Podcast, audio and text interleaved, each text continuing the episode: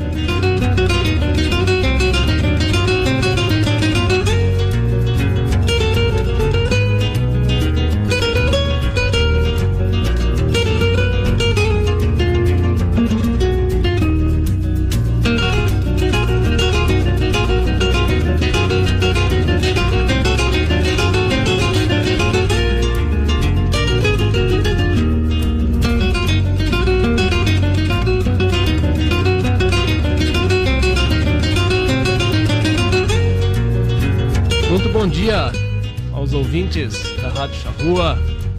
amigos do Charrua Rural.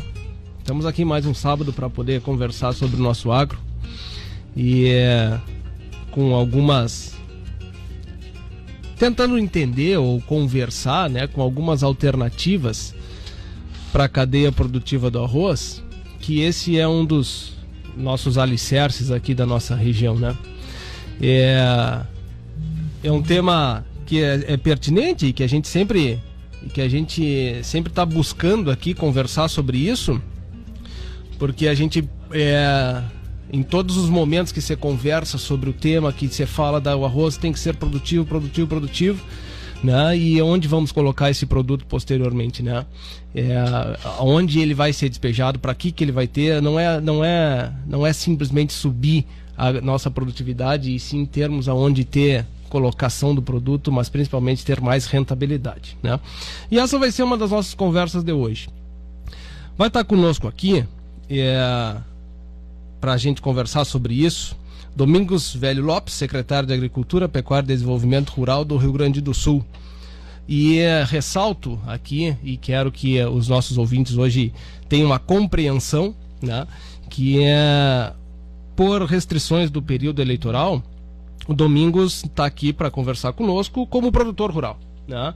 E não como secretário. E sim exatamente é, por causa desse período que tem essas restrições, né? Então eu espero que todos tenham entendimento dessa desse desse momento, né? Mas acho que é, acho não, tenho certeza que como como produtor vai ter muito a agregar aqui na nossa conversa, né? Domingos, bom dia. Bom dia. Sempre uma satisfação estar na Rádio Charrua, com esse seleto grupo de amigos e estar aqui na fronteira oeste.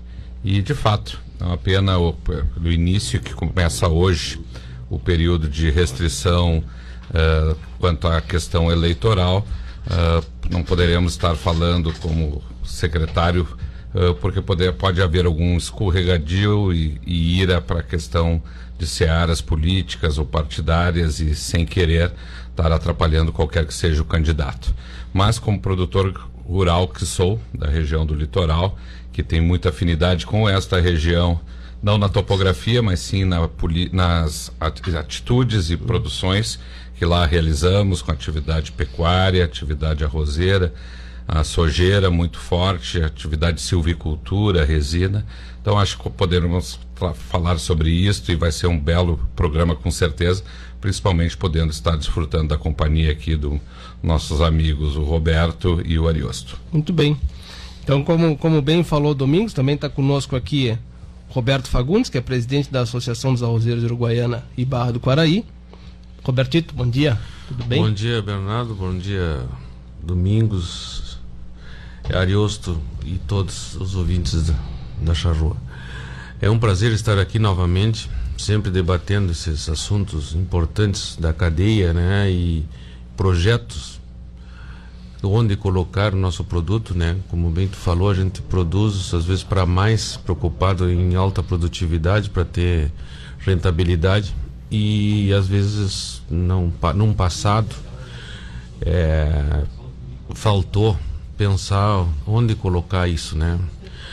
E hoje uma das ações da Federal Arroz, para dizer a verdade, acho que a mais importante dela é ver caminhos para poder exportar esse excedente, deixar bem claro que nós não queremos tirar todo o arroz do Brasil, não é essa a ideia da Federal Arroz, e sim exportar o excedente. Uhum. Se não sai daqui, que se exporte do Mercosul, porque o excedente nosso é, é grande, principalmente pensando em, em Mercosul também. Uhum. Então, esse é um dos objetivos. produtividade, aumentar, melhores, menores custos, maiores rendimentos, mas para isso também tem um excedente, ou o aumento de consumo também uhum, incentivar. Uhum, é isso aí, mano. Muito bem. Também conosco Ariosto Pons, presidente da Cooperativa Agrícola Uruguaiana. Bom dia, Ariosto. Bom, bom dia, Bernardo. Bom dia aos amigos aqui da mesa. É, mais uma vez é um prazer participar aqui do, do teu programa aqui na Charrua. É sempre, sempre descontraído, todo mundo fica à vontade, então é isso aí. Vamos dar prosseguimento aí. O Robertito falou bem aí que nós sabemos produzir e agora nós temos que é, ter colocação para esse produto aí, essa, esse a mais que nós produzimos e que também vem do Mercosul, então então nós, entra no Mercosul e nós temos que dar saída aí desse excedente. Isso aí é a Federal Roça tem que estar imbuída nisso aí porque é, se ficar tudo no mercado interno complica os preços. Então a gente notou aí nas últimas nas últimas semanas aí três semanas nós tivemos exportações firmes Quantos, e... quantos, já, quantos navios já saíram? Desde o início do ano. Saiu, saiu um navio para o México que, que, até, até o momento. Uhum. O navio certo já, já zarpou. Né? Mas compraram, foi comprado para seis ou, ou, oito é. navios. Isso aí já esses já estão comprados, estão ah, sendo carregados. É, é uma, uma, uma, operação meio demorada, né? Comprar, uhum, uhum. carregar, chegar no porto lá, o navio atracar. Sim. Então eu acho que a compra para uns oito navios tá, já, foi, já foi feita ou está sendo feita, finalizada. Uhum. E agora, bom, decorrer do período do, do programa vamos falando, mas uhum. ainda tem mais coisas de exportação por vir. Uhum. Mas só essas, essas, esses oito navios aí que dá, dá um, uma média de umas 250 mil toneladas, que não é muita coisa, 200, 250 mil toneladas de arroz, já mudou o panorama do mercado do arroz. E, é isso que a gente pretende com. É, com isso é que o Arius está falando, exportação casca. Sim, arroz não em é, casca. Ah, o não é quebrada segue, nem branco. O né? branco sempre fluiu normal. Uhum, uhum. Sim, sim. Arroz em casca. Muito bem. E sabe que nessas alternativas, e eu fiquei contente de ler, de, de, de ler a reportagem e, e, e, com essa intenção que a gente trouxe aqui para conversar conosco, é, Erasmo Carlos Batistella, que é presidente da BS Bills. Bom dia, Erasmo, tudo bem? Bom dia, bom dia, Bernardo. Obrigado pelo convite de estar com vocês nessa manhã. Uma saudação muito carinhosa a todos os ouvintes do, da Rádio Charua, de Uruguaiana. Saudação muito carinhosa aqui ao secretário, mas hoje aqui nosso produtor rural, né, Domingos. Vamos, vamos revê-lo ao Roberto e ao Liosto. Então, obrigado pela oportunidade de estar com vocês. Não, capaz, prazer, é, prazer é nosso, Erasmo. Tu sabe que eu, eu quero até começar contigo, Erasmo, porque é, tem uma. A gente conversa muito aqui sobre essa questão de exportação, é, é, é, é consumo interno, e a gente esquece um pouco dessas alternativas que o próprio arroz pode ter, né? É, para outros mercados, exatamente como a produção de etanol, que é um dos projetos que vocês estão é, investindo, investindo forte, né? É, na região de Passo Fundo, né? na região de Passo Fundo, e que então essa é mais uma alternativa. A gente queria entender, Erasmo, quantidade, o como que vocês veem essa possibilidade? É, com que olhos vocês veem? Que, que produtividade isso aí vai trazer para vocês? A intenção que tem a BS Bills em relação a esse projeto? Bom, muito obrigado de ter essa, esse espaço aqui para falar um pouco do projeto que nós estamos fazendo aqui, da produção do etanol. E eu acredito que essa iniciativa casa muito bem aqui com a abertura que eu vi no programa, e um dos objetivos da industrialização é justamente agregar valor à matéria-prima produzida pelo agricultor, ou seja, dar mais uma oportunidade. Nós vemos estudando essa, esse projeto há alguns anos já, em função da aprovação da lei do proetanol aqui no estado, se abriu essa janela para a gente fazer o projeto o estado do Rio Grande do Sul hoje importa 99% do etanol que consome, vem de outros estados. E todo mês, todo ano, o Rio Grande do Sul envia valores significativos de semestre para outros estados e, obviamente, tem custo logístico e tudo mais. Nós visualizamos eh, na produção do etanol de cereais uma oportunidade de agregar valor e, e utilizar parte de cereais produzidos no Rio Grande do Sul para a produção de etanol. É, geralmente se faz o etanol de milho ou de cana. Em outros países tem também produção à base de cereais de inverno, digamos assim. E nós estamos trabalhando com a nossa engenharia para termos uma usina aqui em Passo Fundo flexível, que possa nos dar a condição de utilizarmos o milho se aumentar a produtividade no futuro, porque hoje o Rio Grande do Sul é um importador de milho, trigo, inclusive temos algumas variedades de trigo com amido maior, o triticale, o sorgo, e também sim temos a possibilidade da utilização do arroz, obviamente se houver a viabilidade econômica, porque assim como o produtor, a, a cooperativa que está aqui conosco, a indústria, né, viabilidade econômica é fundamental para a perpetuação aí o crescimento dos negócios. Então esse é o nosso projeto. Nós vamos fazer um investimento bastante significativo. Estamos trabalhando para que ao final do ano de 24 a gente já comece a ter a produção aqui do etanol, que vai ser mais uma alternativa para todos esses cereais. Uhum. Hoje esses cereais abastecem o mercado interno, tem exportação, às vezes não uma exportação é, regular e agora vai ter uma oportunidade para o produtor de produzir para a produção da energia. E é, isso tem acontecido no mundo todo. Eu tenho dito, a gente produz biodiesel desde 2007, que agregou muito valor à soja gaúcha, e, e, eu tenho dito que o produtor rural hoje ele não é só mais um, não é um produtor somente de alimento nas, nas suas propriedades, hoje ele produz alimento e produz também energia renovável. Uhum. Essa se a gente for fazer um comparativo, Erasmo, de, de, de, capacidade produtiva tá, de etanol dos grãos, o arroz estaria em que posição dessa de, de, entre, entre os cereais que tu comentaste? Estamos fazendo um trabalho agora com uma empresa multinacional gigante da área e estamos agora fazendo os testes utilizando as enzimas e as leveduras que são fundamentais nesse processo que vão transformar o amido em, em etanol.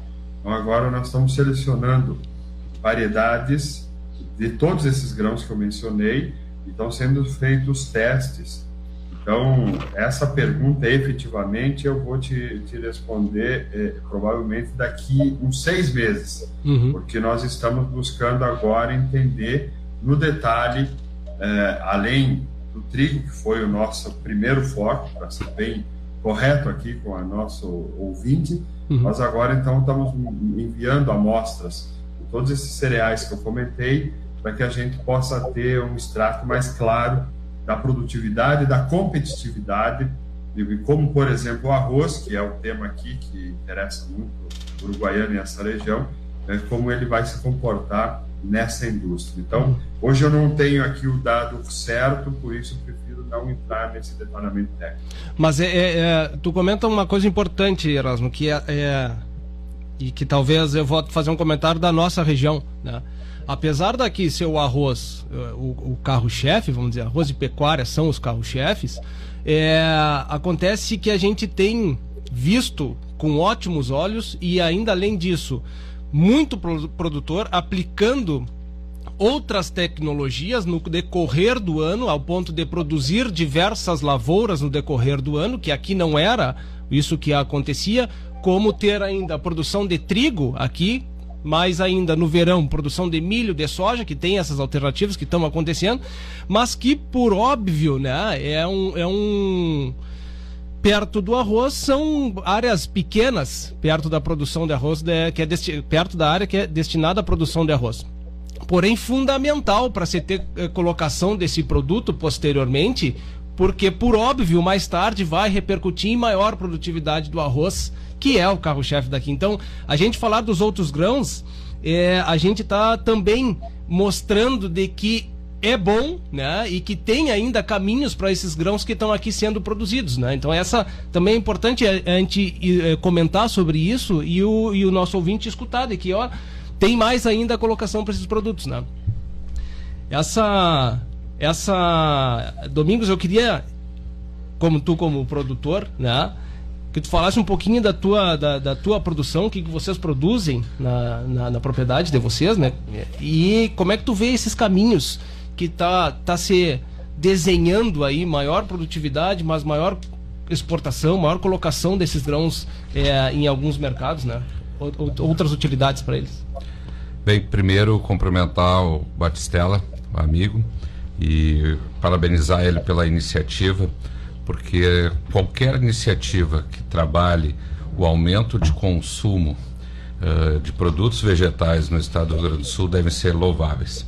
E essa é uma planta extremamente interessante, né, que vai trabalhar com biocombustível, no caso o etanol.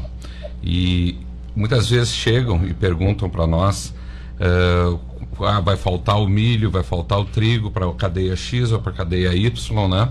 E o que nós temos que trabalhar no estado do Rio Grande do Sul são atuações para aumentar a produção e aumentar as fontes de utilização. E o etanol é mais sim uma fonte extremamente importante, é um biocombustível, é o viés do mundo que foi ratificado na COP26, uhum. né? e principalmente porque, se nós observarmos os anais da COP26, vocês observem que um dos convênios que foram uh, renovados é o convênio de Coronívia. E o convênio de Coronive é, que, é o convênio que coloca as atividades agro e pastoris como solução da emissão dos gases de efeito estufa. Então, e baseado em três premissas. A premissa dos aterros, cuidar os aterros da emissão de, de CO2 dos aterros, a, as alternativas de migração dos combustíveis fósseis, e aí a importância do, do biocombustível, no caso aqui que estamos na mesa com, em vídeo com o Batistella, a questão do etanol. Só que a preocupação é, temos que aumentar a produtividade e aumentar a, o fomento a diversas atividades e diversas produções. Tanto é que hoje, uh, quando a gente fala em produção rural, e a minha realidade, aí falando como produtor da região litorânea, uh, Bernardo, que é, foi o foco da tua pergunta, hoje eu, não, eu, eu já não me considero mais um, um, produtor de arroz, eu sou um produtor múltiplo. Uhum. E a região e o estado do Rio Grande do Sul vai se tornar um produtor múltiplo porque nós precisamos ter a, a diversidade de atividades até para que possamos ter a cesta de produtos em todas as, as formas de atuação em todos os mercados. Porque os mercados são dinâmicos e a posição do produtor se colocar numa situação ou com soja, ou com milho, ou com trigo, a diversidade que tem acontecido gigantesca de 2005 para cá, com nós pecan, com oliveira, com vitivinicultura, a resina, onde tiver a, a possibilidade de exploração de floresta plantada, celulose. Então, o, o Rio Grande do Sul é muito diverso e nós temos que aproveitar a todas as oportunidades, nos engajarmos tecnicamente e aqui também com viabilidade econômica, fazer precisas análises para que elas possam de fato gerar renda ao produtor, independente do porte e da cadeia qual ele esteja uh, engajado, mas principalmente estimular toda e qualquer forma de consumo porque não há dúvida que o Brasil cresce, o estado do Rio Grande do Sul cresce em produção, nós somos demandados por todo o mundo. As duas maiores potências, os dois maiores, os dois embaixadores das duas maiores potências consumidoras, que são Estados Unidos e China, já estão permanentemente dizendo: nós seremos em 5, 10 anos o maior produtor de todas as fontes de proteínas e cereais para o mundo. Hoje nós abastecemos mais de 1 bilhão e 200 milhões de, de pessoas no mundo e vai, o mundo cresce, a população cresce e nós teremos que crescer, porque as alternativas de produtividade também estão acontecendo. O que era comum, 5 mil, 6 mil quilos de arroz na nossa região, e acredito aqui, sempre teve uma produção um pouco maior. Hoje se fala em 9, 10, 12 mil quilos uhum. por hectare. A soja, se tivermos a questão da irrigação saneada, o milho, nós temos produções exponenciais e todas as cadeias estão uh, trabalhando nesta, neste caminho de produtividade. Então, temos que ter muito cuidado e principalmente estimular que a indústria de todas as formas, as exportações de todas as formas, porque o produtor é tão competente que ele vai continuar aumentando a sua produtividade e a engenharia química, a engenharia de fertilizantes, os biofertilizantes, que é outra cadeia que nós pensamos em incrementar, toda esta forma, o Rio Grande do Sul é um expoente e o Brasil é um expoente produtivo. E nós temos que estimular todas as cadeias e principalmente com esse conceito do produtor múltiplo, para que não também, também, também tenhamos a possibilidade de vender a imagem do produtor, deixando de ser um, uma monocultura ou uma, uma produção exclusiva, para ser uma forma múltipla, com um caráter de desenvolvimento sustentável, que é o que nós temos que ter e valorizar a imagem, porque fazemos isso a nível de propriedade, mas temos que vender para o mundo e para o Brasil esta imagem que é a, a realidade do produtor gaúcho e brasileiro. Essa, esse teu comentário final, né, da gente vender a nossa imagem é uma constante aqui que a gente conversa do quanto mal nós nos vendemos, né? É, e a gente tem essa parcela de culpa e eu preciso adicionar nessa tua, se tu me permite, nessa tua fala, é o turismo rural, né? Porque é, é impressionante das propriedades que eu conheço e até investidores grandes que estão entrando na região de Bagé com hotelaria e, e produção de oliveiras e vinho e tal. É, e aqui, na nossa região, propriedades abrindo as suas porteiras para recepcionar é, as pessoas da cidade, vamos dizer assim. Tá? E aí a gente pensa que não, não vai ter público para isso. Não, é a quantidade de gente daqui mesmo, de Uruguaiana, que vai para fora para conhecer a realidade das propriedades. E além disso, vindo de outras regiões como Bahia, né, para visitar um ônibus fechado para visitar as propriedades aqui em Uruguaiana. Então, turismo rural também entra nessa questão, além de que é, de, da, da, das propriedades terem aí mesmo também mais uma fonte de renda, né? Ser múltipla né? nessa, nessa questão. Essa, sim, o, entrou conosco agora e também nessa linha é, dessa conversa que nós estamos tendo, de alternativas de colocação do grão. É, o Jorge Vitor Ludec, por favor, Jorge, depois me corrige se eu falei errado o teu sobrenome, que é engenheiro, engenheiro agrônomo, doutor em nutrição animal e pesquisador da Embrapa Suínos e Aves. É, bom dia, Jorge, tudo bem? Bom dia, tudo bem? Tudo, é. tudo certo. Obrigado pela, pela, pela disponibilidade para estar tá aqui conversando conosco.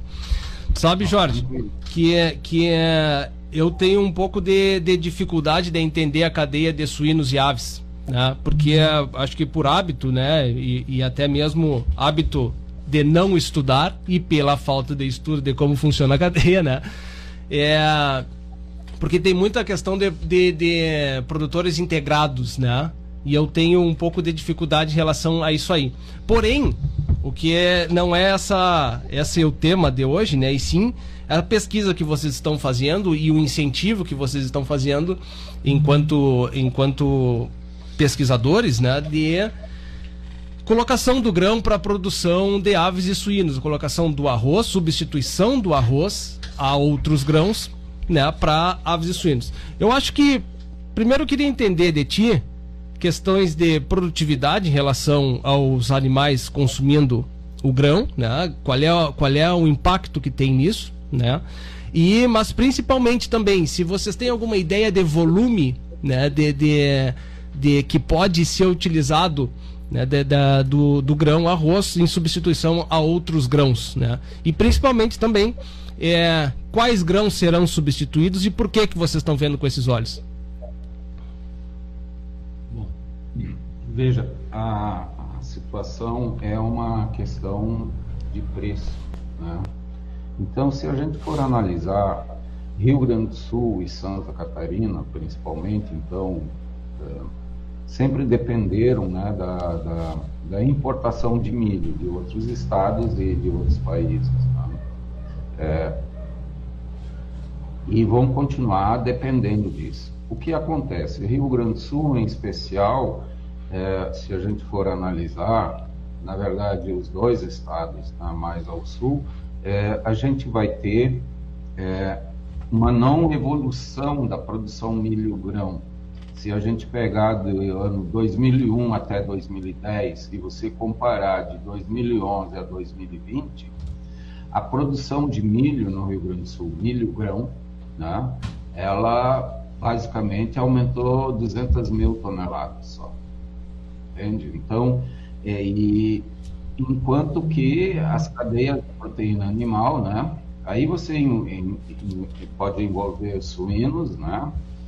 É, frango de corte, boideira uh, e também gado de leite, que é, pode ser um grande consumidor de milho. Então, é, evoluiu muito, né? Essa produção de proteína animal, vamos dizer assim, né? E de lácteos, né?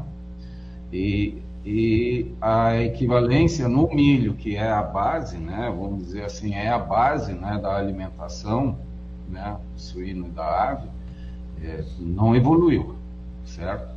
Então, essas alternativas, né, é, que podem substituir o milho, integrar as rações, elas elas estão sendo procuradas, né, e cada vez mais, né? Então, nós temos hoje essa dificuldade enorme de trazer esse milho do centro-oeste, né, que é, na verdade, o, o, custo do frete né, sobre rodas é muito alto. Tá? Então, quer dizer, na verdade, nós estamos aí é, num outro ponto, né? Então, achando o arroz, né, para incluir nas rações, é, porque a gente entende assim, né? Existem arroz e arroz, né? Quer dizer, então a, a extrema alta qualidade do arroz ela vai para a alimentação humana e depois você tem outros arroz que não rende tanto, né? A nível industrial que pode ser utilizado para alimentação animal também, além da produção de, de etanol, é claro, né? Então a gente vê assim é, uma necessidade, né? é, de vincular, basicamente, né, a nível de nutrição, nós temos a necessidade de vincular é, preços, posto fábrica de ração, tá certo? Uhum. É, então, nós temos detalhes técnicos né, de uso do arroz, do grão, da, grão de arroz descascado, né? na verdade, a casca não pertence aos, aos monogástricos, né? vamos dizer assim, né? ela, ela não pode estar inclu, inclusa, né? para fazer as rações. Então, esse arroz descascado, né, mesmo que ele seja quebrado, que, vamos dizer assim, tenha dentro daquela instrução normativa do Ministério que classifica o arroz, né, é, nós podemos né, usar isso na alimentação suínos e aves. Né? Hum. Mas sempre ancorando o preço né, ao referencial, que é o milho. Né? Isso acontece com trigo também, né? vamos dizer assim. Esse ano, vocês viram, né? essa questão do trigo é um trigo exportação, na verdade. Né? Então, quase 80% do trigo produzido no Rio Grande do Sul foi exportado. Né? Então, é, por quê? Porque, na verdade, existem essas margens, né?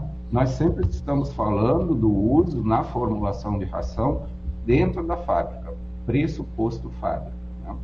Então, tem algumas equivalências em termos né, de energia que esse, esse arroz tem, né? e, desculpa, é, e, e, assim, de todas as outras componentes nutricionais, né? Tá certo? Uhum.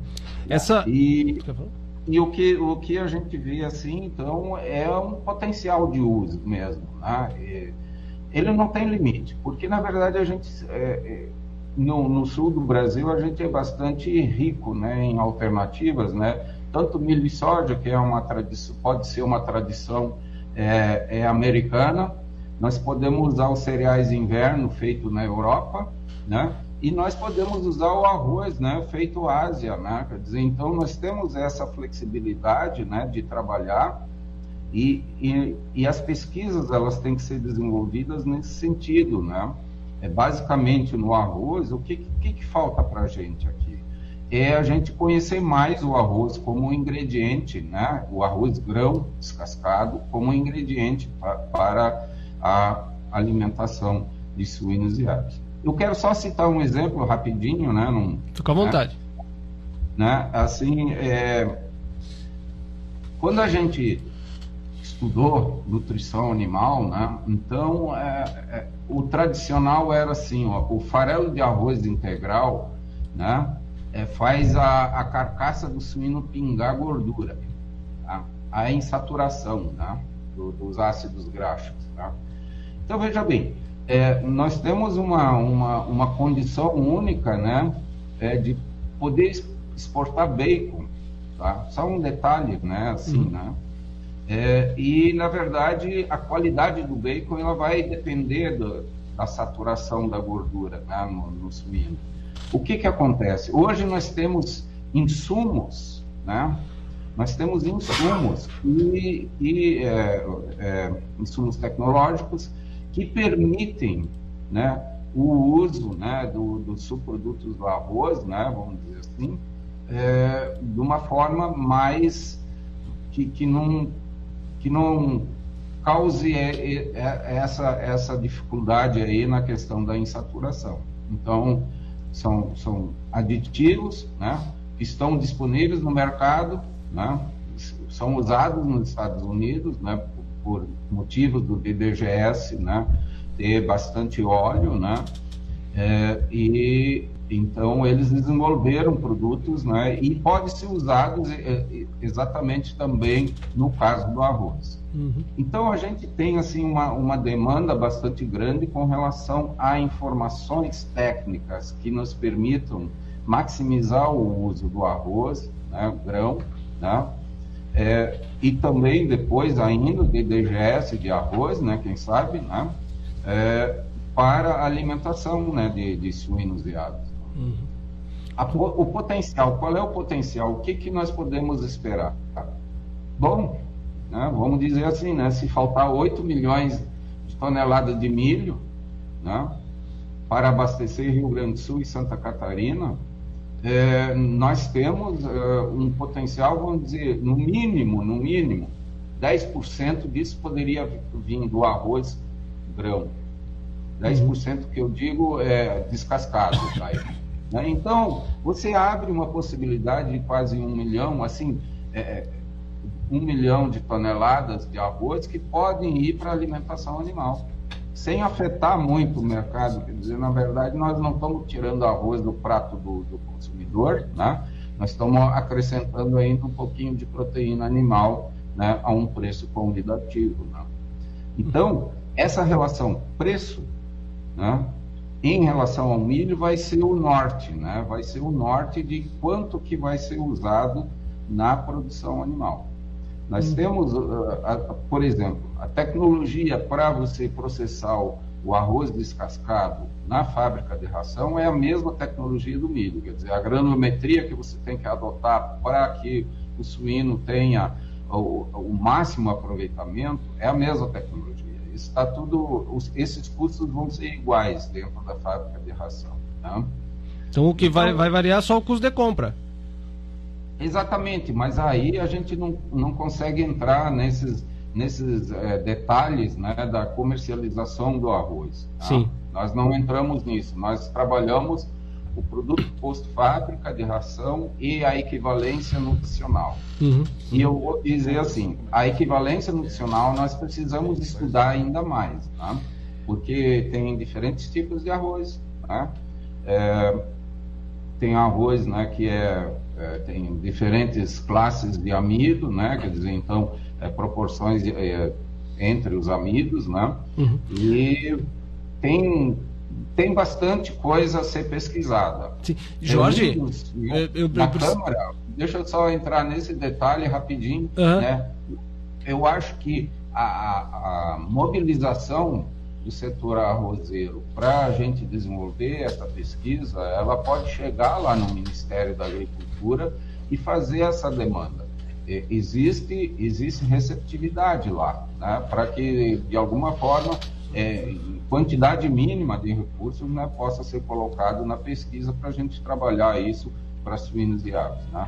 Aí eu, na verdade, eu, né, me desculpe, né, eu, eu tenho que fazer é, é, a minha propaganda, né, que a gente precisa de recursos né, para pesquisa e para avançar nesse sentido.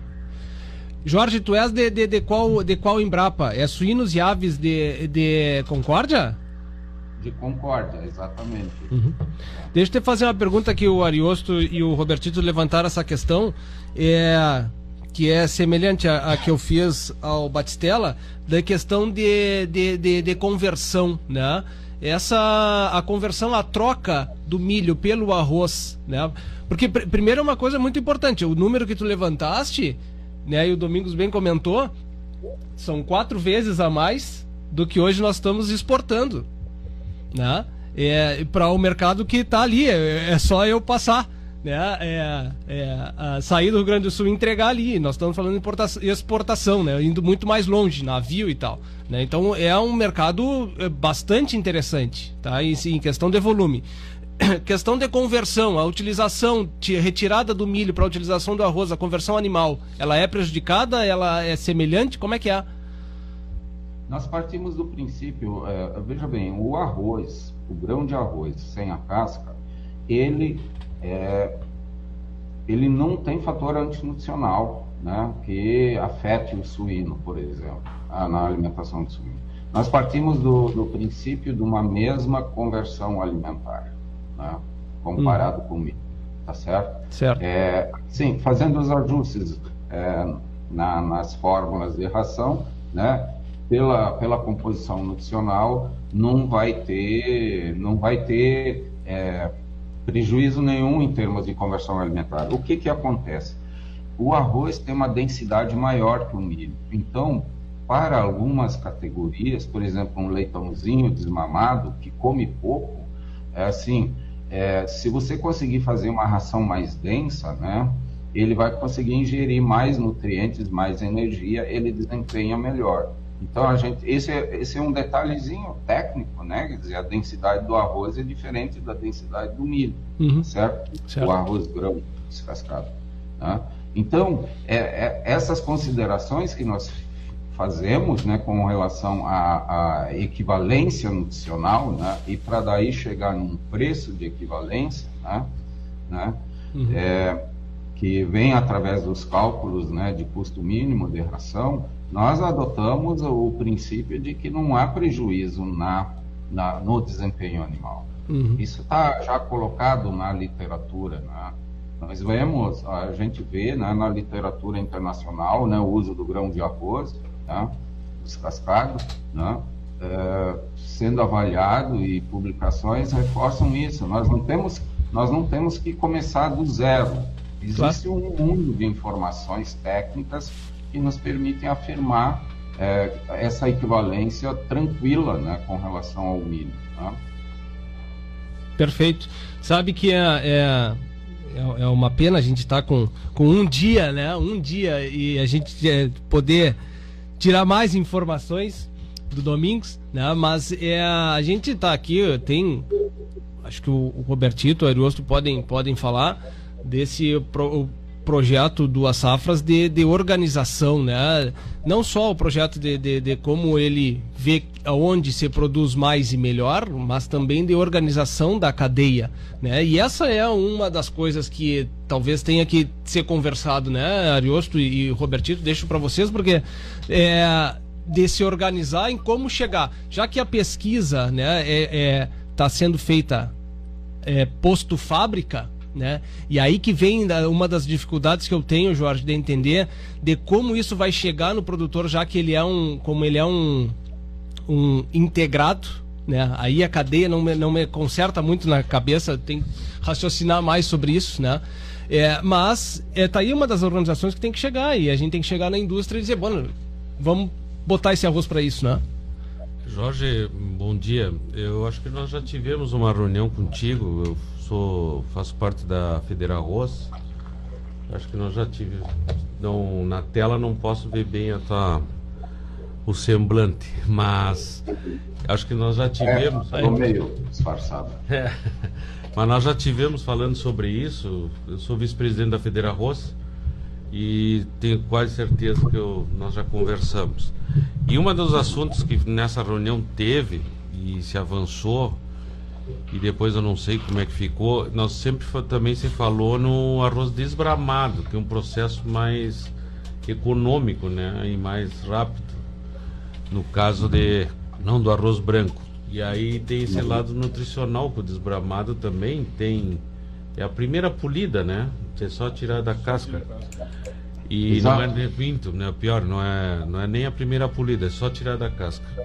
E, e, e, esse arroz seria muito mais fácil, eu acho, de, de vender e de comercializar direto para o produtor, até porque o processo de desbramamento é, é muito mais simples. Então, dependendo, qualquer produtor poderia montar, não digo qualquer, um pequeno de repente, muito pequeno não, mas de um porte, uma cooperativa. Nossa cooperativa aqui está se organizando para isso. E o Arios pode falar muito bem sobre isso. E, e aí isso aí facilitaria também. Mas ficaram de, de ver se o lado nutricional do, do desbramado também é um processo que daria para ser utilizado. Essa é, é a minha pergunta. Nós, veja bem, esse, esse, esse nome aí a gente não tem adotado, a gente chama ele de arroz marrom, né? É a é. simples retirada da casca, sem polir, sem nada, né? Evidente, Isso. Né? Deixa, deixa todos os, os, nutrientes lá, né? né? E, e, na verdade, assim, nesse arroz marrom aí que a gente está considerando, que seria esse processo só, somente da retirada da casca, mais ou menos 20%, né? né, do grão de arroz, né, vai, vai fora com a casca, né, para outras finalidades, né, e esse grão, então, desgramado, né, o, o, o arroz marrom, que a gente chama, né, é, é, é esse que nós estamos considerando, né. Uhum. E ah, assim, tá. ó, tem, tem empresa, como é que é, como é que se dá essa questão? Nós temos hoje é, produtores de suínos independentes que produzem para o mercado interno e que têm assim um prejuízo enorme com relação ao eh, ao custo da alimentação, né? na verdade, e o preço de mercado do suíno vivo. Né? É, nós temos as agroindústrias né, integradoras, né, que são exportadoras. Né? Quem consegue exportar, na verdade, essas integradoras elas fornecem a ração para o produtor, né? E o produtor entrega o suíno, né? Elas levam o suíno. Então, esse é o sistema. Essa integração, na verdade, ela ainda consegue rodar, né? né? Por causa do, vamos dizer, das exportações, né? né? É, no frango está francamente favorável, né? O mercado, né? Internacional, né? É, se produzisse mais, né, exportaria mais, provavelmente, né? São 150, mais de 150 países, né, que, que importam frango, né? E no caso do suíno, claro, tem uma retração no mercado internacional, mas isso, isso também é, existem muitos problemas sanitários ainda mundo afora e onde o Brasil ainda consegue né, ele, ele consegue um, um, diferencial de qualidade, né? E não tem problema com, tipo, peste suína africana, essas coisas, né? Então, assim, esse arroz, nós, queremos, nós gostaríamos mesmo de avaliar ele de uma forma mais, mais precisa, assim, né? Esse arroz aí marrom, né, que a gente chama, né? É, assim, fazer uns ensaios de metabolismo, né? Na verdade, isso é, uma, é o nosso dia a dia aqui, né? É, e é, é, um custo relativamente baixo. Né? Nós não, não há necessidade de fazer grandes pesquisas com relação ao desempenho, porque a gente sabe o resultado que vai dar. É só uhum. você equilibrar nutricionalmente as rações, né? E quem sabe, se fizer o desempenho, né, um experimento de desempenho, na verdade, nós vamos descobrir que o arroz dá melhor do que o milho. Porque, via de regra, via de regra, a qualidade do arroz vai ser melhor né, do que a qualidade. Eu digo em termos de micotoxina, essas outras coisas todas, né? Uhum. Entende? Né? Então, é, milho tem muita variação, né? E, e ano a ano, né? E, e, e, o prejuízo que ocorre na falta de qualidade do milho, é, ele é enorme, né? Impacta muito na conversão alimentar. Né? O uhum. custo extrapola, né? Bom, então só... Então, então, nesse caso, assim, eu, eu, eu, eu, tenho certeza de que, na verdade, o arroz vai se dar melhor do que o, o próprio milho. Então estamos no caminho certo. O que falta é a indústria comprar ideia. Exatamente, exatamente. Se, se a pesquisa está chegando preço indústria, né, a indústria tem que entender e que esse tem que chegar lá. A indústria e o próprio produtor de suínos acreditar na, na claro, ração, porque né? ele é essa questão, ó, acostumado é com milha. Não, e outra, a questão do integrado. O integrado, ele recebe a, a, a ração e já tem a venda garantida posteriormente. Que isso é descontado sobre o peso animal da venda. Tá? Se a ração tem chega mais em conta entregue para ele, por consequência, tem maior rentabilidade. Então tem que partir dele essa pressão na própria indústria. Vamos substituir isso aí. Domingos, tu queres comentar? É, vejam a importância do que nós estamos conversando aqui, a quebra de paradigmas e o que nós estamos vivendo no agro do Rio Grande do Sul. Nós estamos em tela aqui com o Batistella e com o Jorge, um trazendo, olha a cadeia do arroz, um trazendo a possibilidade de cereais para biocombustível, que aí nós temos que trabalhar tanto o incremento da possibilidade de utilização de arroz, o incremento do- da lavoura de, de milho e principalmente a lavoura de inverno, os grãos de inverno, porque é informação e é importante vocês saberem que hoje o estado do Rio Grande do Sul produz 9%, unicamente 9% da área dele de arroz de, de verão é plantada no inverno. Olha o espaço de ociosidade de mão de obra, ociosidade de Maquinário. maquinário, mas, como muito bem falou o Erasmo aqui, nós temos que ter a questão da viabilidade econômica. E interessante, né, para vocês saberem, a cadeia avícola, ela só perde no estado do Rio Grande do Sul para a cadeia de soja. Nós que vivemos muito o meio arrozeiro não temos essa dimensão do tamanho e a grandiosidade dessa cadeia, sem falar na cadeia láctea e a cadeia de suínos. E aí, o Jorge foi muito preciso. O Rio Grande do Sul tem um déficit de 3 a 4 milhões de toneladas de milho, e é o mesmo número muito aproximado do déficit de Santa Catarina. Se nós estamos trabalhando em 10% no arroz marrom, que é só o descascado, eh, nós estamos falando aí por volta de 7, 700 mil toneladas. Né? Base já esbramado. Pega a casca, nós estamos falando mais perto de 800 a 900 mil toneladas. Se nós já mexemos no mercado do arroz com 250, imagina com 3 a 4 vezes esse número. Mas o item mais importante que vocês têm que ter em mente, nós como produtor e a integração rural-cidade que nós temos que fazer, é desmitificar a questão. Se nós estivermos vendendo arroz para a cadeia eh, dos integrados, para a indústria de aves e suínos e gado leiteiro, ah, existe um trabalho muito contra, dizendo que nós estaríamos tirando alime- alimenta- arroz da alimentação humana para a alimentação animal. Só que de forma indireta nós estamos levando a- a- e qualificando e até com a possibilidade de baratear o custo da ração, nós estaremos incrementando a atividade avícola, suína e leiteira com para, de forma in- indireta, a alimentação humana. Então são esses paradigmas que nós temos que trabalhar com muita técnica, muita ciência e principalmente com marketing qualificado, adequado e pertinente, não não com vieses políticos, porque aí sim nós estaríamos fazendo um belo trabalho de integração entre as cadeias e valorização e remuneração para todos nós. Uhum, uhum. É, é, consequentemente, a intenção, a grande intenção disso aí é, por óbvio, rentabilizar todos mais, só que a consequência disso vai ser na gôndola que vai, te- tende a baixar esse valor, porque as coisas ficam mais baratas para produzir. Por óbvio, vai chegar mais barato para a indústria comprar, enfim, né? chega mais barato na, na, na gôndola. Essa é uma grande intenção. Batistella, eu queria entender o que, que, eh, o que, que a BS Bios, né? o que, que a, a empresa e a, e a planta precisa para ter eh, a, a sua viabilidade, né? O que, que ela precisa que o produtor entregue? Como tem que chegar esse grão? Esse grão, esse, esse, esse grão tem que chegar, ele chega inteiro, ele chega descascado? Não, a gente precisa aumentar a produtividade para atender o que hoje a planta quer. Nos dá um panorama desse. É, tá, só para complementar, se, se tem que. Essas O- variedades. os grãos, eh, o arroz é um arroz descascado. Hein, Nós Batistella? partiríamos- Batistella, tá, tá, tu, tem o, o Ariosto quer complementar a pergunta.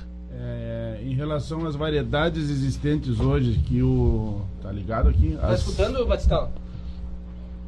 Estou escutando bem. Tá. tá. Em relação às variedades existentes hoje no mercado, é, se essas variedades aí são, são, são as que, que vocês vão usar ou se pode existir a possibilidade de outras variedades de arroz que sejam mais específicas para a produção de, de bioetanol.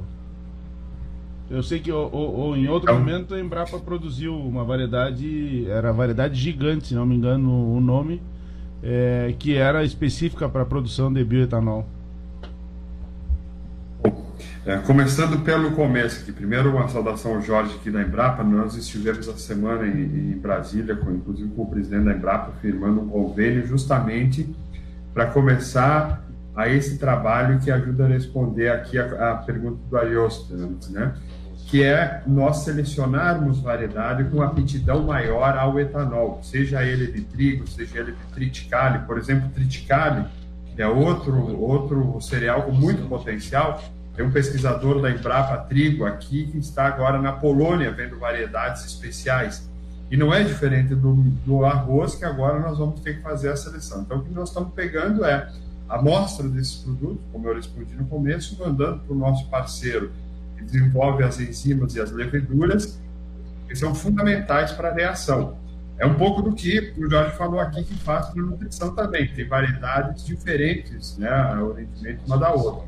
Então, esse trabalho, Adilson, ainda não está pronto e aí eu respondo isso daqui a seis meses, espero, com mais propriedade para vocês aqui, até para não gerar expectativa. Quanto como nós precisamos receber o grão, o milho, o trigo, o triticale, o sorgo, uh, de forma uh, normal, digamos assim.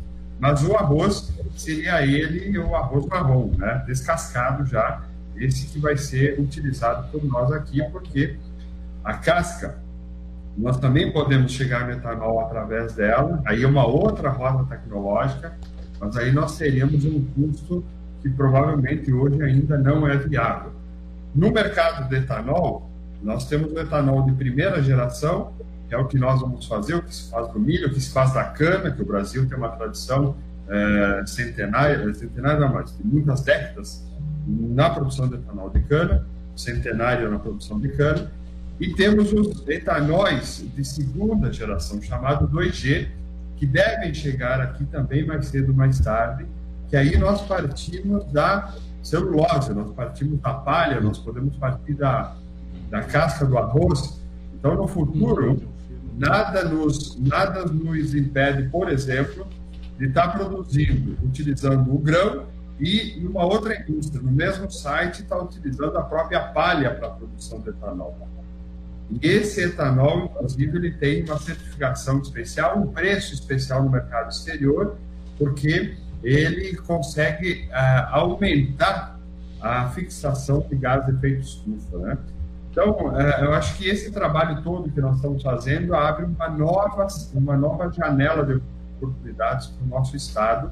E essa integração das cadeias, como aqui bem mencionado pelo Domingo, mencionado por vocês aí, vai ser fundamental para nós termos êxito que nós estamos vendo é que o Rio Grande do Sul tem potencial para produzir mais matéria-prima. E o que nós estamos vendo é que tem três ou quatro mercados para comprar essa matéria-prima do produtor. Ora um vai ser mais atuante, ora outro vai ser. Mas se você só tem um mercado, você ou está bom ou está ruim. Se você tem três ou quatro mercados, você efetivamente tem oportunidade de ter uma rentabilidade maior para o produtor. E esse é o princípio da produção, né? O produtor, se não ganha dinheiro, não vai aumentar a produção. Né? É, o frango, se não der dinheiro, também não vamos aumentar a produtividade e não é diferente com o etanol. Desculpa me estender um pouco aqui, é que as perguntas são muito bem formuladas, né? então, só para também esclarecer mais aqui para o nosso ouvinte. Não, tá perfeito. Batistela, essa, qual é o volume, a capacidade que a planta terá de produzir? É, nós vamos, eh, no primeiro momento, utilizar 750 toneladas dia, então estão em torno de 300 mil toneladas ano de cereal, e depois nós vamos duplicar, vai para 600 mil toneladas ano. Daqui nós temos um rendimento, em média, digamos assim, né, números redondos, 40% de etanol, em torno de 32% a 35% do DDGS, que é o farelo que o professor Jorge aqui, pesquisador, né, acabou de mencionar, E esse farelo vai ser muito positivo para as cadeias produtivas de gado, principalmente de gado de leite e gado de corte.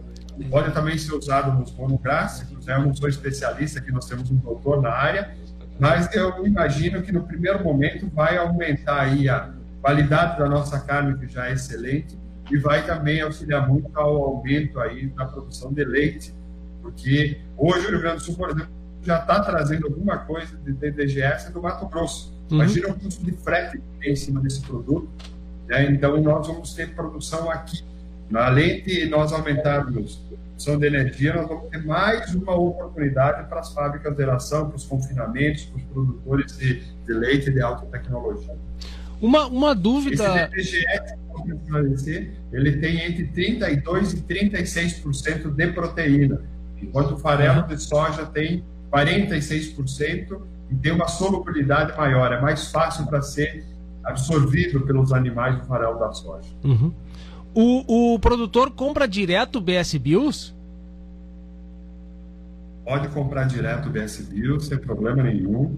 Nós mesmo agora estamos já começando a conversar com a cadeia, é, da, principalmente de bovinos, para que quando a gente tem esse produto, a gente possa vender direto. Tem ainda um outro produto que nós podemos fazer, que é o DDG, que aí ele é úmido.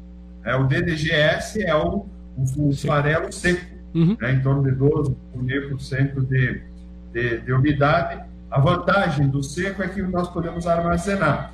No caso do úmido, a gente precisa utilizar logo, mas para confinamento, para produção de leite próxima à, à, usina, pode ser uma grande alternativa, porque tem um custo menor e até, ah, vamos dizer assim, a palatabilidade melhor aí para bovinos, principalmente. Uhum. Ele, ele, ele, não, ele não, é, não chega a ser um subproduto, né? Olha, ele é um produto, né? Uhum. A gente fala que é subproduto, mas é um grande produto. Sem ele, nós não fechamos a conta do etanol. Nem nós, nem os Estados Unidos, nem o etanol de milho do Mato Grosso uhum. seria viável se não tivesse aí o DDG e o DDGS. Uhum. Domingos? Eu... Oi, desculpe. Fala, Jorge, por favor.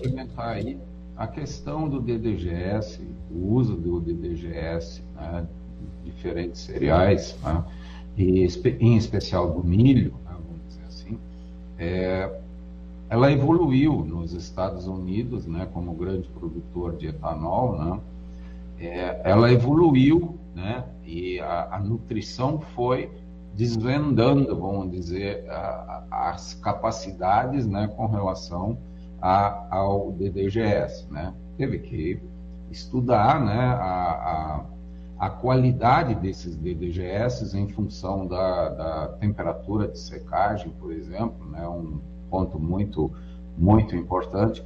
Mas veja bem, é, aqui no Brasil nós estamos trabalhando mais ou menos, né, em média talvez, né, de 12, 10 a 12 é, por cento de inclusão de DDGS nas rações de monogástricos, né? É, e com muito medo ainda, né, vamos dizer assim. Mas nos Estados Unidos existem locais, né, é, integrações que estão usando, inclusive, já 40% na ração. 40% de DGS mantendo o desempenho.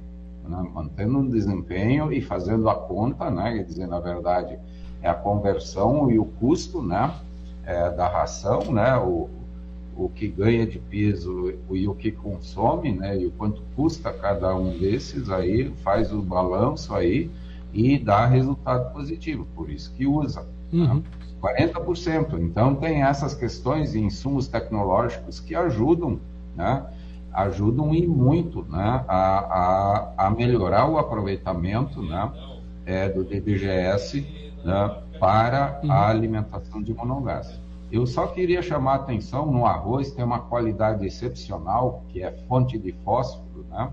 Se você tirar a casca e deixa o resto tudo lá, você tem uma, uma, uma, uma altíssima concentração de fósforo, né? Que com as enzimas que já são de uso é, rotineiro, né? As fitases, né? ajudam a aproveitar esse fósforo, né? Então você reduz a necessidade de colocar fosfato de cálcio ou qualquer outra fonte de fósforo. Então, esses são detalhes técnicos né, uhum. que vão somando, vão somando na qualidade né, e no, no, no cálculo, né, no custo final né, de um quilo de ração para suínos e para aves. Né? Só queria fazer esse comentário adendo aí né, a, a essa questão do DDGS.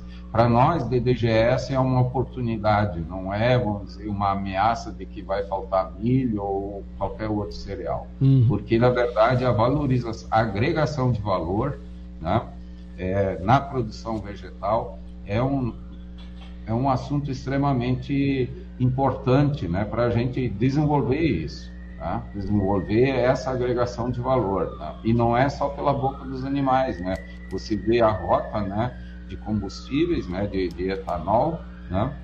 É, muito bem colocada. Então vai ter, vai ter DDGS lá no Paraná, Paraná tá, tá, então existem consultorias aí que mostram, né, qual é o, o, potencial e qual é a expansão que vai ter, né, a, a produção de a, Perfeito. Vai ter a, a, a, produção de etanol no Brasil. A gente, agora são 10 e 6, nós vamos tocar direto, não, não, não vamos fazer um intervalo aqui, é, mas a gente está se encaminhando para o final do programa. Né? É, mas antes da gente terminar, queria, Domingos, nessas, nessas tuas andanças, né? e conhecendo muito com propriedade as realidades do nosso Rio Grande do Sul. O que, que tu vê hoje como dificuldade, né? Dentro, dentro da porteira a gente tem algumas, talvez fora da porteira talvez a gente tenha mais, né? É, mas queria ter essa tua opinião, o que, que tu vê como dificuldades do produtor rural, né? Para se desenvolver mais ainda. O primeiro fato que a gente vê, Bernardo, é a questão de a união das entidades, a busca da segurança jurídica.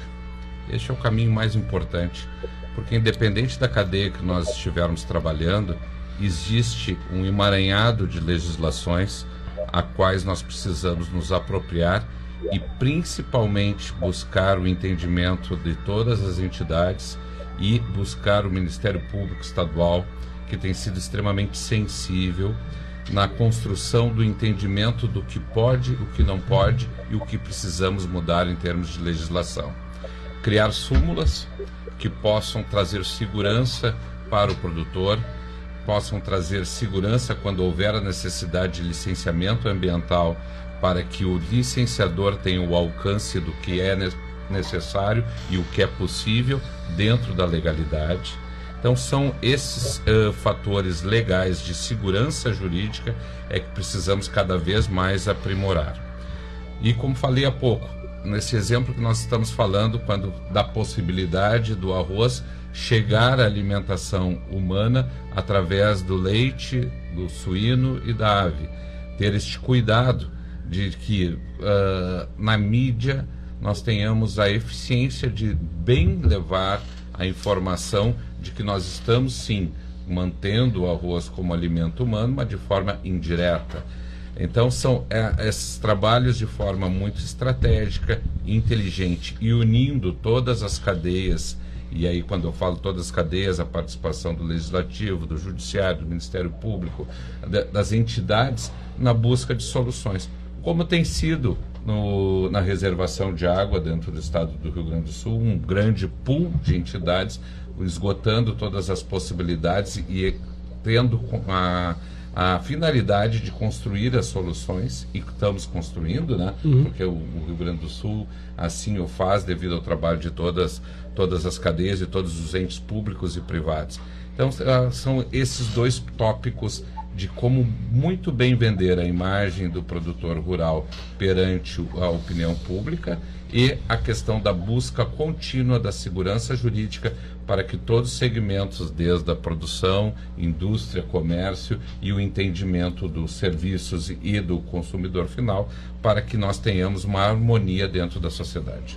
Perfeito, perfeito. Já desde já agradeço a tua participação e, e a disponibilidade né, de teres vindo poder é, engrandecer o nosso programa hoje. Obrigado, Domingos. Sempre um prazer estar aqui com vocês e com esse grupo seleto de amigos e competentes, o Jorge, o Batistella. Né? O Ariosto, o Robertito. E é uma satisfação sempre retornar, porque a, a minha origem paterna está aqui em Uruguaiana. Uhum. Então, sempre quando a gente vem, que seja trabalho, é, sempre tem uma sessão saudosista e que sempre mexe com a gente. Pena devido a essas restrições do período eleitoral que começam justamente hoje, nós não podemos dar, às vezes, algum aprofundamento com todos uhum. os cuidados que temos que ter a legislação. Mas aqui hoje, como produtor rural, muito feliz de poder compartilhar com todos os amigos uh, esse belo trabalho que a Charrua sempre faz e estamos aqui sempre à disposição para trocar ideia e confraternizar. Beleza. Pois é, aí depende da oferta dos parceiros, né, tia? Que, é, não, a procura teve, só que a oferta não aconteceu. Mas não aconteceu. que estavam com problema, não estavam tão gordos, né? É, tem, tem essa. Mas eu tenho sempre tem uma desculpa. Que na próxima vez nós vamos ter um cordeiro. Assim se espera, assim, porque eu convite nunca recebi. Só pra saber, eu sou daqui, tô aqui do lado deles, não, nunca não, recebi. Eu fui franqueado com um churrasco ontem ali na praça maravilhoso. A verdade tem que ser dita. Muito bem. Robertito, obrigado pela novamente, né? para a gente estar tá aqui. É uma questão quase que é, é necessária, imposta, Domingos. Quando o Robertito vem, o Arius tem que vir. Né? É, é, é imposta. Tem algumas peculiaridades em relação aos momentos aqui, que aqui tem com esses dois aqui que eu acho que os ouvintes dizem assim, não, se um tá, o outro vai estar, tá, então nós vamos escutar. Né? Não, bah.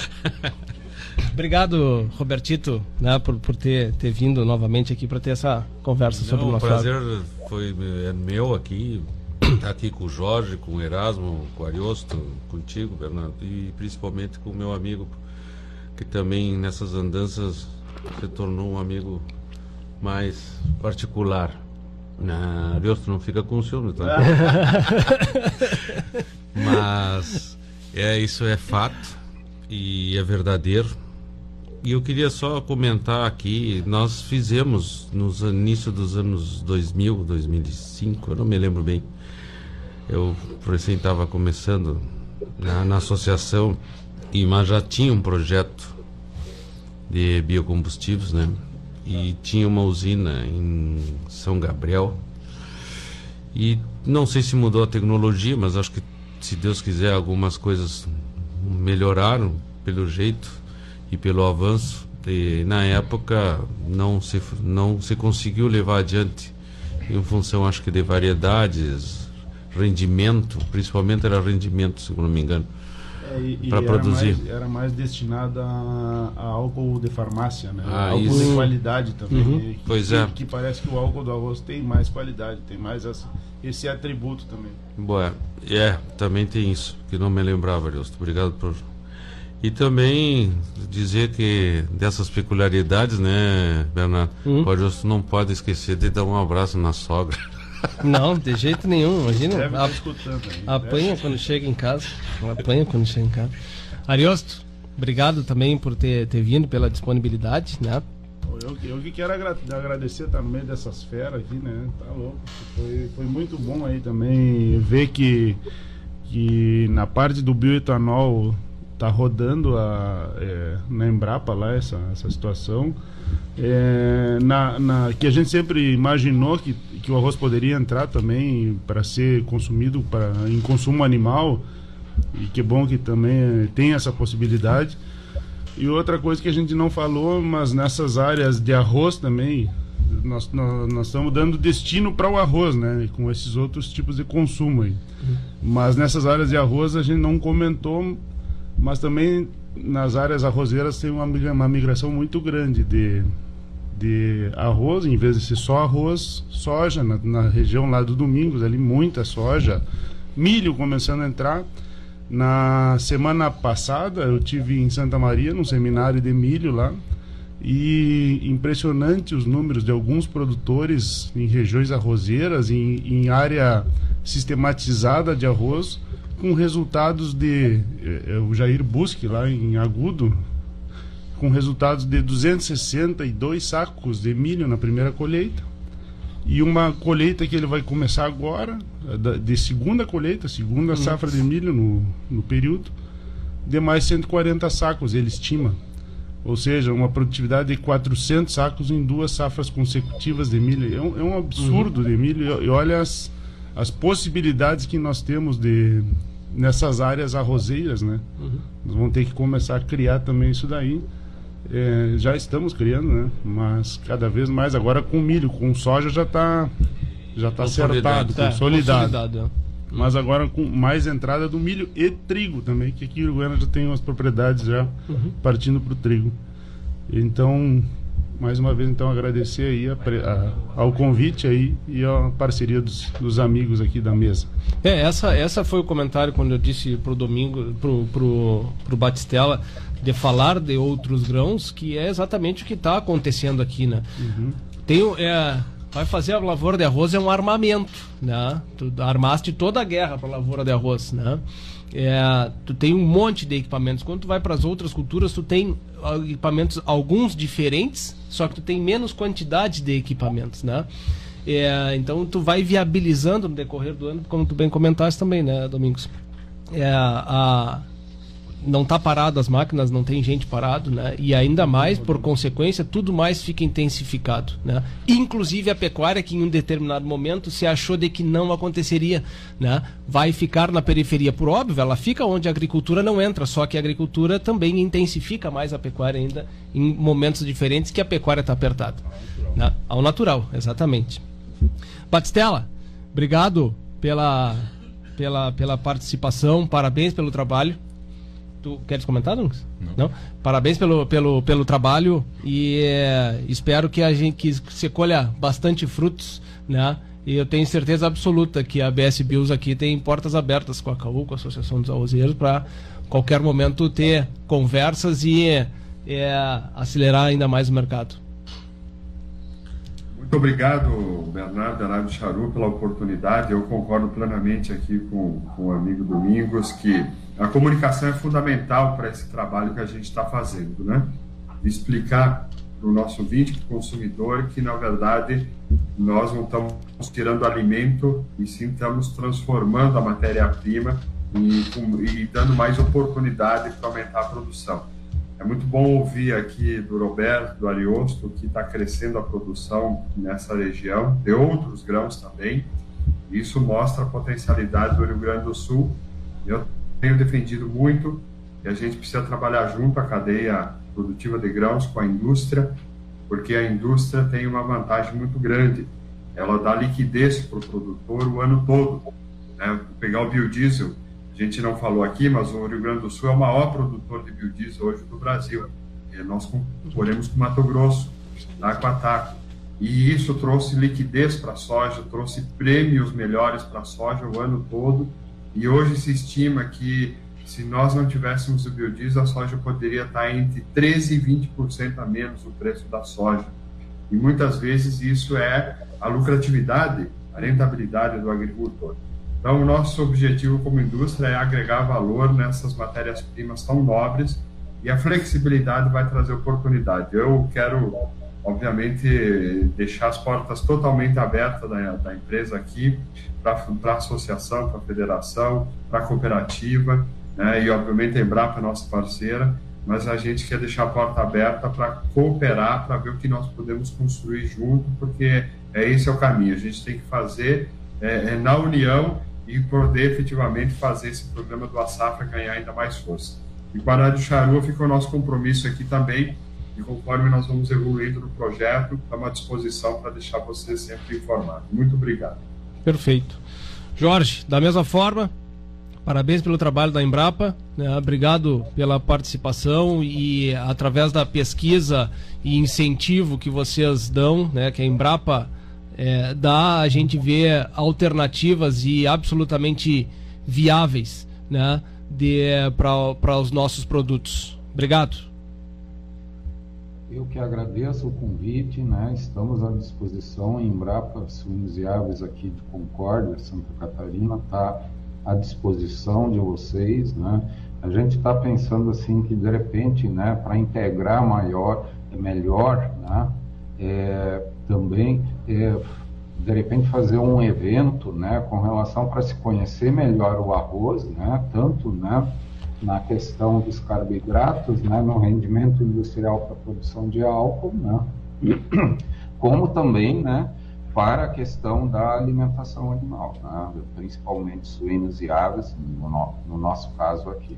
Eu só queria fazer um, um comentário adicional quando eu falei que não aumentou a produção de milho né, nos dois estados do sul, só que assim, ó, é, reduziu em 32% e 30 e tantos por cento a área plantada, a produtividade nesses 20 anos, né, quer dizer, comparando os 10 primeiros anos né, de 2000 para frente, né, com os dois últimos, né, a, a segunda década, né, é, a produtividade aumentou 60 e poucos por cento. Supriu a diminuição da área.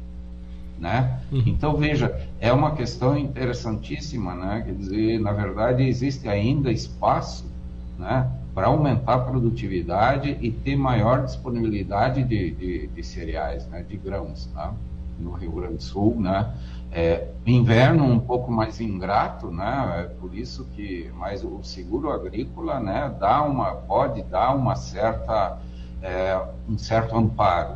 E a grande liquidez, né, que a gente viu esse ano agora para exportação do trigo, né, é em função de causas anormais, né, mas a grande liquidez é, é o que o produtor de grãos procura também, né? Ele tem que ter ele tem que ter liquidez no que ele produz, né? Uhum. E remuneração adequada. A, a, a, cadeia produtiva do arroz ela é extremamente tecnificada, consegue altos rendimentos, né? E ainda tem potencial, né? Se a gente for estudar, né? A evolução na produtividade da cadeia do no, no arroz, ela é, é extraordinária, né? Ela ano a ano vai aumentando, né? Embora que intempéries climáticas, né, muitas vezes, né, é, segure um pouco, né, a evolução em termos de produtividade. Mas é uma é uma é uma produção vegetal altamente tecnificada, né, que tem que ter sua remuneração, né, para que por motivos óbvios, né, da alimentação humana, né, e, e, e para garantir liquidez né, tem a, a, alimentação animal e tem a produção de etanol. Né? Então, nós estamos aí né, para desenvolver isso em conjunto, né? E, e sempre estamos abertos aqui a, a, a, evoluir nessa, nessa questão aí da pesquisa. Né? Perfeito. Obrigado pela oportunidade. De... Capaz, a gente que agradece, Jorge. Muito bem, chegamos ao final do nosso programa e sem dúvida nenhuma com o nosso objetivo de, de informar e mostrar de que temos alternativas e de que o, o barco realmente está tá andando e com um ótimo rumo. Né? Obrigado aos nossos patrocinadores, a Associação Rural de Uruguaiana, Associação dos Arrozeiros de Uruguaiana e Barra do Quaraí, o Arroz Requinte, o alimento de todas as horas, o Grupo Ciolim, há mais de 40 anos de trabalho e superação. A Agrocomercial, aqui nosso parceiro é você, lojas em Uruguaiana, Alegrete e Quaraí. E Membuí Uruguaiana, contamos com a parceria das melhores marcas de insumos e defensivos agrícolas do país, localizada na saída para Barra do Quaraí, na BR-472. Solicite ou faça sua visita, contando, contato pelo telefone 55996239936. Eletroeste, materiais elétricos, tecnologia e automação. A Estância Nova Aurora, tradicional criatórios das raças Hereford, Braford e Ovinos Ideal, produz animais com as mais modernas técnicas de reprodução, ganho genético, rigoroso programa de seleção, sanidade e bem-estar animal. A Nova Aurora informa seus clientes que comercializa touros Braford e Hereford diretamente na propriedade. Basta agendar, agendar a visita pelo telefone 3412 4033, pelo celular 99607 1050 e ainda pelo e-mail cabanhanovaurora.com.br. Sicredi, gente que coopera cresce. Meta, assessoria e consultoria rural é uma empresa especializada em gestão de propriedades rurais com sede uruguaiana e Santo Antônio das Missões, abrangendo toda a fronteira oeste e missões. Contato pelo telefone 55 999064614. GTEC, assistência agrícola, mecânica de manutenção de implementos, máquinas agrícolas, reforma de colheitadeiras, pulverizadores, manutenção de tratores, balanceamento de rotores e reforma de implementos em geral. Fala com o Ari pelo telefone 55 99651 6519. Horbach, silos e secadores, melhores pós-venda do agronegócio, parceria e solidez. Moacir Lemes é o nosso contato, 55999 667476. Ontem eu estava conversando com o Moacir e é, ele ressaltou é, e nos fez, lembrou de que tá, saiu a, o plano, plano safra, safra, né? E talvez aí seja o momento dos produtores pensarem um pouquinho para frente e fazer a aquisição dos seus filhos. Tu, o Robertito? Não, é, tu comentou isso aí do plano safra. E o plano safra beneficia o juro está relativamente, lógico, pensando no arroz não é tão bom, mas para outros cereais está benefici tá beneficiando o armazenamento, está uhum. incentivando o armazenamento. Uhum. Isso é muito importante. É. E, e, ele bem ressaltou também a questão, não dá para pensar isso lá setembro, quando daqui a pouco já tem que começar. É, tem que ser antecipado. Então, faz contato com o Moacir, 55999 999667476. Muito obrigado aos ouvintes, obrigado novamente aos participantes, disponibilidade de todos, né? Fiquem com Deus, uma ótimo, um ótimo final de semana, continuem se cuidando e até a semana que vem.